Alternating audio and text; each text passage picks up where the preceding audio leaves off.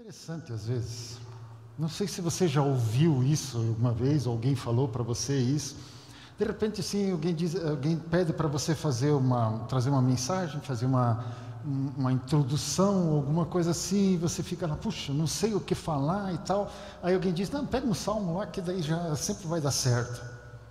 E aí, às vezes, essa ideia de pega um salmo parece que de repente vira um, um texto qualquer, assim, um texto coringa que você pode usar a qualquer momento. E, e hoje eu gostaria de pregar sobre um texto que, de certa forma, me agarrou essa semana e eu não consegui me soltar dele. Não consegui sair desse texto, e é um texto que é muito conhecido na nossa família, muito usado na nossa família maior, mas é, fala justamente de um salmo que Davi escreve. E quando a gente não percebe, ou não, não dá esse valor para cada um desses salmos, a gente só acha que são assim pérolas que estão ali, a gente vai sacando uma daqui, uma dali, a gente perde por compreender a verdadeira, vou chamar isso de humanidade de Davi. Davi foi um cara especial, ele foi uma pessoa uh, que, que nos, nos inspira até hoje. Mas às vezes a gente coloca esse pessoal do, do, Antigo Testamento como os heróis da fé num patamar tão lá em cima que a gente diz: bom, o que eles fizeram é só eles e nós não temos como fazer isso. E quando a gente começa a ler um, um e outro salmo, a gente vai perceber que, por exemplo, Davi, com certeza era essa pessoa especial, mas não era uma pessoa inacessível. Não, não, ele não trouxe uma vida inacessível. E sim, ele mostra aquilo que ele era na realidade e pode nos inspirar com isso. Tanto é que o texto que eu quero pegar hoje é a partir do capítulo do Salmo 37. E fico feliz em ministrar esse salmo. Aliás, esse salmo, essa pregação hoje ela é fruto, além da inspiração de Deus, de uma conversa, ou de várias conversas, entre mim e a Débora dessa vez, e eu, eu me sinto um pai privilegiado pelas filhas que eu tenho, pela minha esposa, que às vezes no sábado, tô, aí me pergunto, tá, sobre o que, que você vai pregar? E aí eu vou conversando e de repente a gente vai conversando sobre a mensagem, vai falando, vai, vai aprofundando, eles trazem, trazem uh, percepções que eu às vezes não estava vendo, e aí no final a mensagem vem de uma forma assim que, uau! É, aí eu junto tudo isso que a gente conversa, ponho diante de Deus e diz: Bom, Deus, agora disso daqui, o que, que o Senhor quer que eu fale? E aí a gente continua. Então, é, essa a mensagem de hoje ainda tem assim, até estava brincando com a Débora, assim, se eu de repente me perder no processo, você vem aqui continua porque realmente a gente foi assim, conversando passo a passo em cada detalhe, foi muito gostoso, foi show de bola, e eu agradeço a Deus por isso. Salmo 37, a partir do versículo 3 até o capítulo 7. Texto muito conhecido, e mas que tem uma, uma base tremenda para nós. Confia no Senhor e faz o bem habita na terra e alimenta-te da verdade. Agrada-te do Senhor e Ele satisfará os desejos do teu coração. Entrega o teu caminho ao Senhor, confia nele e o mais Ele fará. Fará sobressair a tua justiça como a luz e o teu direito como o sol ao meio-dia. Descansa no Senhor e espera nele. A continuidade desse versículo, e na realidade o versículo 1 e 2, vão mostrar o contexto no qual a gente encontra essa, todo esse, esse texto que eu quero trabalhar, que eu quero conversar com vocês hoje. Davi se encontra em alguma situação onde que ele percebe que pessoas de alguma forma que não estão agindo de acordo com os princípios de Deus estão se dando bem. E ele, em algumas situações, ele tá, está passando por alguns desafios, algumas dificuldades, e, e aí ele diz: como é que é isso? Como é que pode? Aquele que faz as coisas de qualquer jeito e lá e tal, está prosperando, e eu aqui que estou fazendo tudo de acordo com a vontade de Deus, eu estou aqui camelando e estou com dificuldades e estou com. E aí ele vai conversar com a sua própria alma, e aí ele começa dizendo assim: ah, escuta, não te irrites com isso, não se aborreça com isso, não inveje aquele que prospera. Não se compare com as outras pessoas, porque no momento que você está se comparando com o outro, você está colocando o outro como referencial da tua vida. E é interessante que nós somos extremamente maldosos conosco mesmo, porque nós nunca vamos comparar coisas justas, normalmente nós comparamos as qualidades do outro com os meus defeitos. Espera aí, só por aí já isso já é injusto. Aí você ainda pensa que a história de vida daquela e a minha história de vida são diferentes, a forma como eu cresci, a forma como outra pessoa cresceu, não tem como uh, trazer essa comparação de um modo justo. Pelo menos não no sentido de, de querer igualar. Queridos, todos nós somos pessoas diferentes, todos nós somos pessoas com a nossa individualidade. Nós temos características diferentes, temos qualidades diferentes dos outros.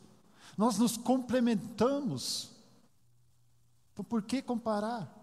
E Davi estava correndo esse risco, e é interessante que esse, esse, esse salmo tem pelo menos aí uns 40 versículos, e nesses 40 versículos ele fica brigando consigo mesmo entre o, lado de, de perceber e tentar se policiar para não entrar nessa postura de comparação, mas, por outro lado, ele vem para esse, esse aspecto desse texto que eu li agora, a partir do versículo 3. E eu tenho plena convicção de que para Davi, a partir do, do, versículo 3 até o 7, e depois alguns outros versículos nesse, nesse salmo, trazem exatamente a base que ele acredita, naquilo que ele crê, naquilo que ele se agarra, para não precisar colocar referência no outro. Aliás, ele começa esse texto no versículo 3 dizendo: confia no Senhor. Tenha no Senhor a tua referência. A tua vida está nas mãos de Deus. Nós, o pastor Arno leu no começo, na, na, introdução, sobre a fidelidade de Deus, que Deus, na sua essência, é fiel, ele não consegue ser diferente. Nós podemos confiar nele, podemos nos agarrar a ele, nós podemos buscar dele a nossa direção, porque aquilo que ele tem para nós é o melhor. Quando nós olhamos para esse Deus, Deus já, já se mostrou para a grande maioria de nós como esse Deus fiel. Essa confiança normalmente já está baseada em um conhecimento e não um conhecimento teórico. Aliás, no Antigo Testamento, quando fala de conhecer a Deus, não está falando em conhecimento de talvez aí pensar num ser superior, ser supremo. Não.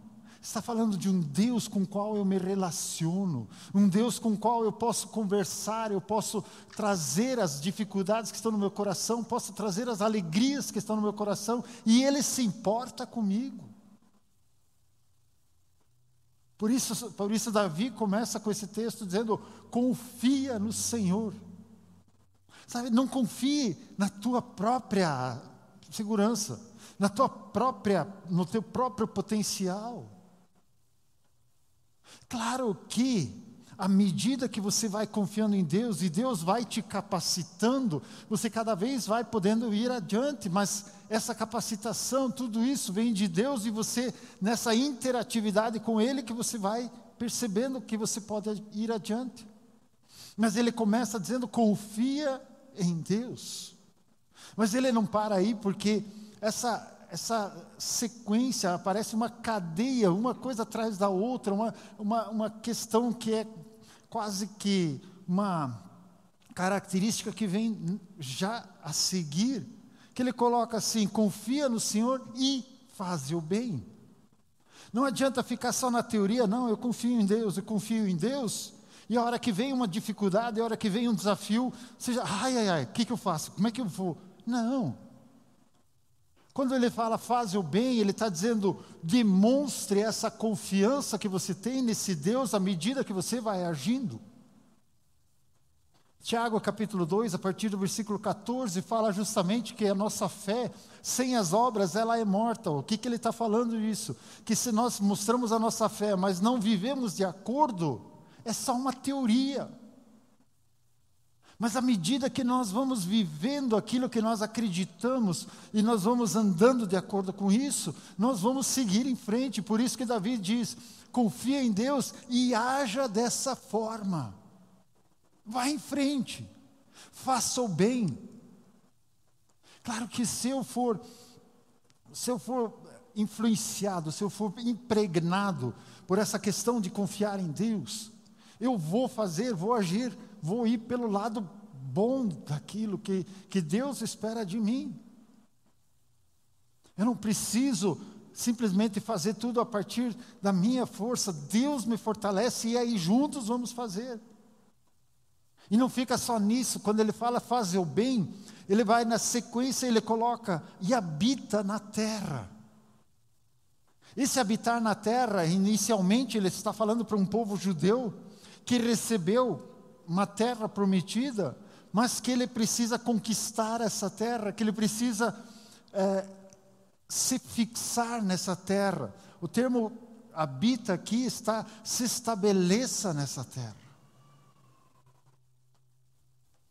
poderíamos dizer até conquiste, conquiste essa terra, é até pelo fato de se pensar, quando nós lemos em Josué, quando o povo de Deus entrou na terra prometida, de repente, algumas vezes, Deus teve que dar uma chacoalhada em Josué e dizer assim: Josué, lembra por que, que você está nessa terra? Lembra por que, que você chegou aqui? Você chegou aqui para conquistar essa terra e não se esconder num cantinho e ficar aí.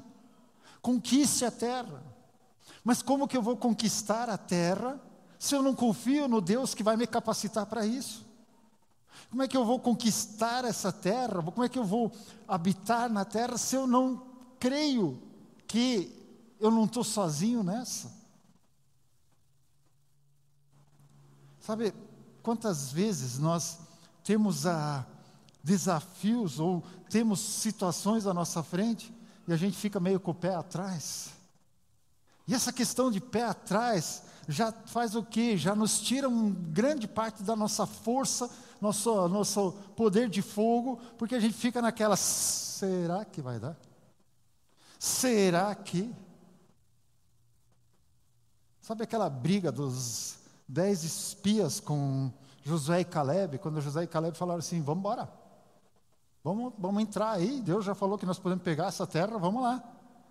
E aí os outros assim, é, é, é, é, não é bem assim. Veja bem, essa terra está cheia de gente grande, está cheia de, de inimigo. É, é, eu acho que, né, veja bem, o que, que ele está falando? Eles estão falando simplesmente: olha, Deus não vai conseguir nos colocar lá dentro. Ele prometeu, mas foi propaganda enganosa. Quando nós não cremos, quando nós não conseguimos a habitar, não conseguimos conquistar, muitas vezes, muitas vezes, não vou generalizar e não vou absolutizar isso aqui, mas muitas vezes é porque falta justamente esse caminho, confiar nesse Deus. Acreditar, viver de acordo com isso no dia a dia, para que quando venha desafios maiores, eu enfrentá-los. Queridos, é nas pequenas coisas que nós, onde nós confiamos em Deus, nas pequenas situações, que vão nos fortalecendo para que nos grandes desafios nós possamos continuar confiando nesse Deus. Não é desmerecendo situações pequenas, e sim confiando mesmo nessas situações pequenas. Habita na terra e alimenta-te da verdade. Como que eu vou conquistar essa terra? Como que eu vou em frente se eu olho e me percebo como incapaz? Se eu olho e me percebo como aquele que não é nada nisso, me, tenho aquele complexo de inferioridade, tenho aquela dificuldade de reconhecer por quê? Porque muitas vezes a minha percepção ela está distorcida. Queridos, deixa eu fazer uma pergunta para você. Você consegue de uma hora para outra simplesmente dizer assim para você, bom, agora eu vou ficar triste. Agora eu vou ficar feliz. Agora eu não sei. Não. Você não consegue comandar teu sentimento dessa forma. Porque o teu sentimento ele é a resposta de uma percepção que você tem. Seu sentimento ele, é, ele é uma, uma consequência daquilo que você percebe ao teu redor. Agora me diga uma coisa: se você percebe algo de uma forma distorcida, de alguma forma errada, como que vai estar o teu sentimento? Distorcido. E por que que você dá tanto, tanto crédito ao, ao teu sentimento? Porque é Ele que está dizendo para você que você não vai conseguir, é Ele que te dá essa, essa, essa insegurança toda. Mas se você se sente incapaz, o que, que a verdade te diz? E que, peraí, que verdade é que eu estou falando? Qual é a verdade? A tua verdade ou a minha verdade? Ou a verdade de Deus? Eu sempre, já há muito tempo eu brinco lá em casa e outros, em outros lugares, que eu iria escrever um livro chamado Os Cinco Lados da História. E eu vou começar, eu já diminuir, eu vou reduzir para quatro lados. Porque se eu colocar o quinto, ele vai me dar uma, uma problemática. Mas quais são os quatro lados da história? Pense em duas pessoas brigando. Aí você vai chegar lá, é, precisa ser cinco mesmo. Você vai chegar lá e aí o que, que vai acontecer? Você vai perguntar para um lado, ele vai te contar um lado da história. Aí você vai para o outro e ele vai contar o outro lado da história. Só que em tudo isso, tem um outro lado da história que é o lado real, que na realidade só Deus sabe, só Deus conhece. Só que no momento que eles me contaram essa história, eu tiro uma conclusão diferente, logo eu crio um quarto lado da história. E aí por diante, aí o negócio explode. Porque aí, se essas pessoas ouvem essa história, cria um quinto lado. Mas tem um único lado que é o lado certo da história, que é o lado de Deus. Que é onde que ele enxerga as coisas. E quando nós falamos da, da, da verdade, nós estamos falando da palavra de Deus. Essa é a verdade absoluta. Hoje em dia nós temos dificuldade de falar das coisas absolutas, mas espera aí, Deus é absoluto e, a, e os princípios dele são e a verdade dele é absoluta. Então, quando eu acho que eu não sou capaz, essa Bíblia, essa verdade está me dizendo que eu sou mais do que vencedor. Se eu me sinto um nada nesse mundo, essa Bíblia, essa palavra de Deus está dizendo o quê? Que eu sou filho de Deus, amado, que eu sou amigo de Deus, e assim por diante. Tanto é que quando eu penso dessa forma e olho, eu vejo que essa liberdade, essa verdade, na realidade me liberta. Me tira dessa prisão, me tira dessa dessa dessa amarra, desse cativeiro, porque ela está falando a verdade, ela está mostrando como Deus me vê. E entre Deus me vê e eu me ver, quem que está mais certo? Eu tenho plena convicção de que a vista de Deus ela é mais correta do que a minha. E quando eu percebo essa verdade, e essa verdade, ela me liberta, ela me tira desse peso, ela me tira desse, desse lamaçal, ela me tira dessa, de, dessa, desse patinar, e ela, ela me livra. Agora me diga uma coisa. Digamos, isso não vai acontecer com você, mas eu preciso dar o exemplo, então preciso nessa questão, digamos assim. De repente, você é sequestrado.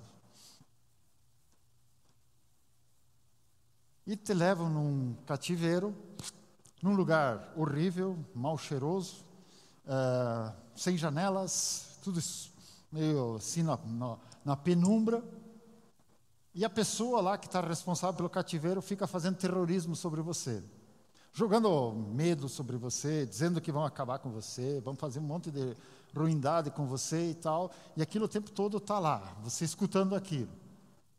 De repente, a equipe do Wagner chega lá e consegue te libertar desse cativeiro.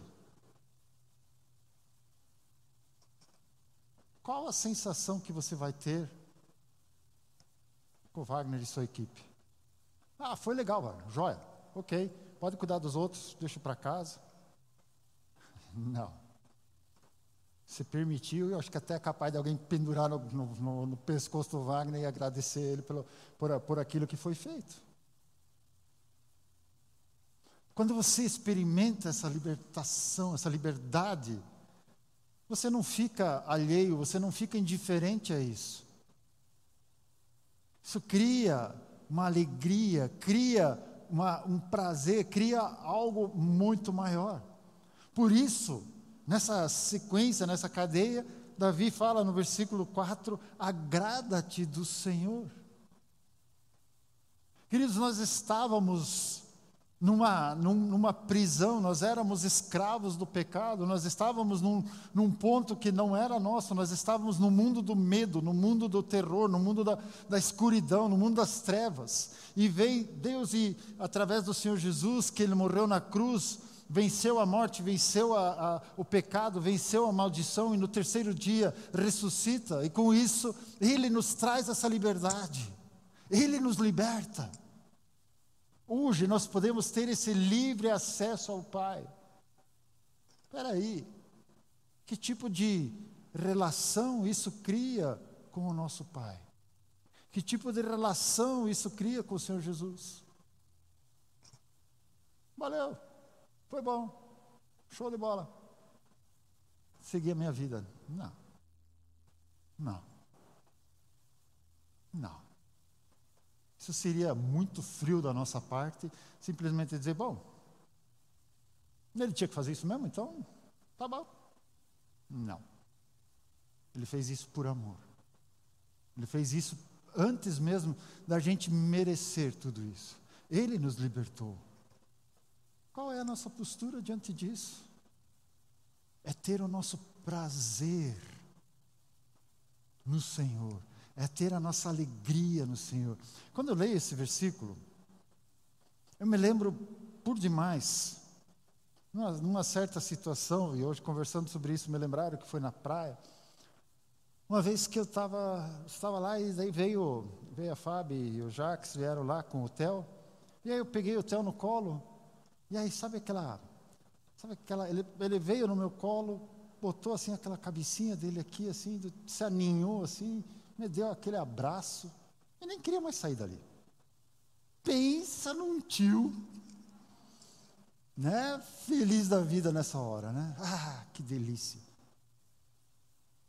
Isso que eu vejo quando, quando esse versículo diz assim: alegra-te, ou outras versões dizem deleita-te, ou tenha o teu prazer.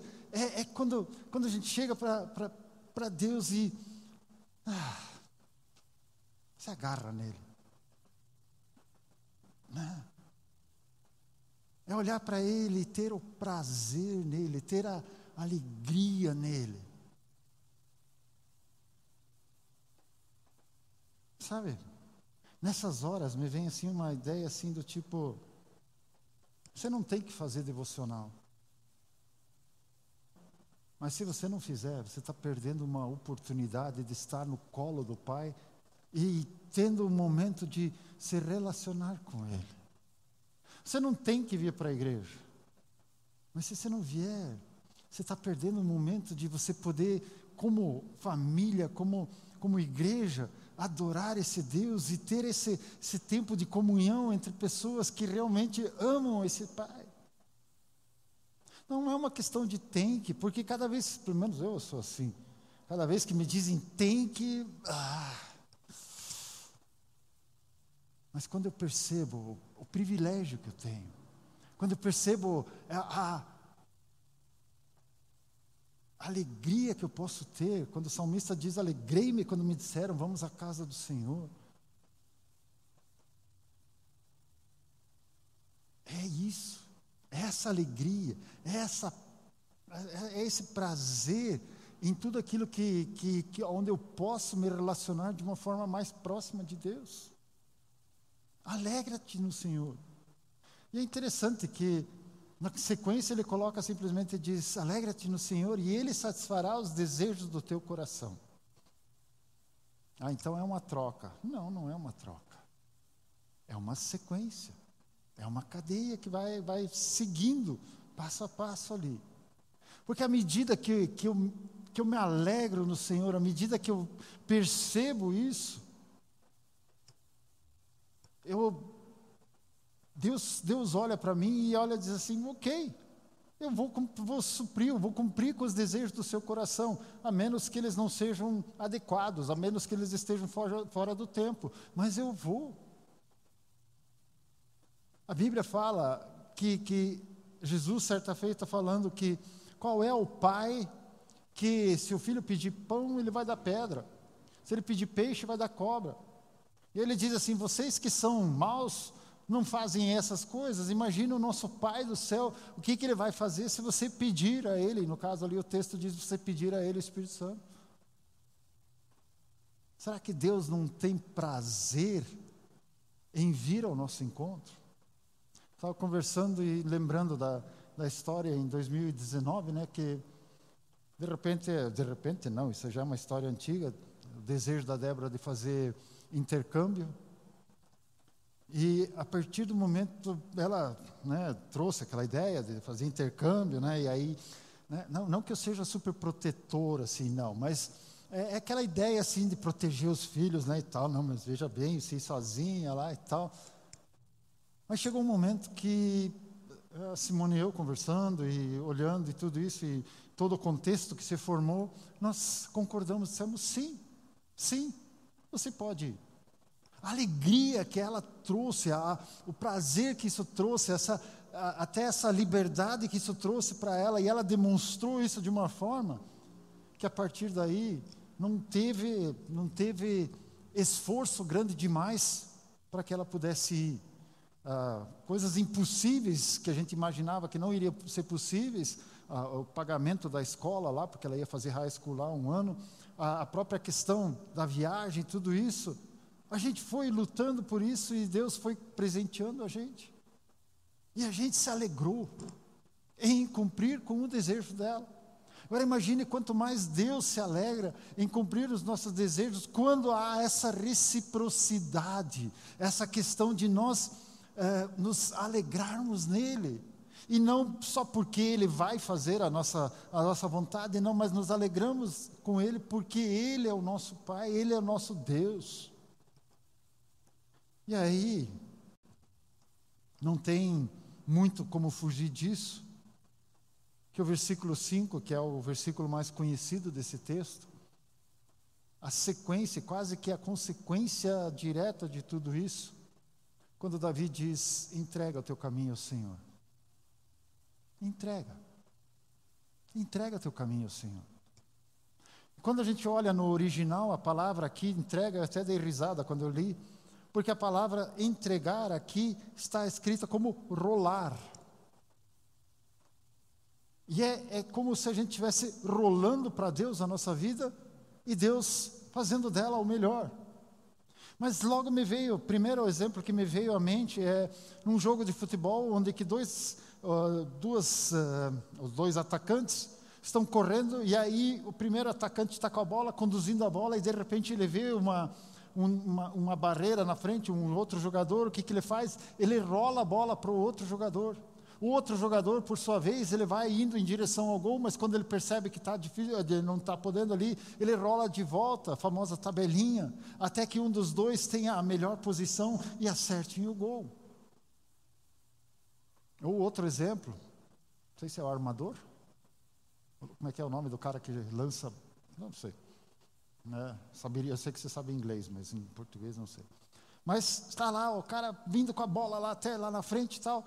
E ao invés dele jogar para a cesta, ele vai entregar a bola para uma pessoa que ele sabe muito bem que já treinou um monte para acertar aquela cesta. Hora que ele entrega a bola, ele diz: Eu fiz a minha parte, porque eu sei que o outro ele vai acertar.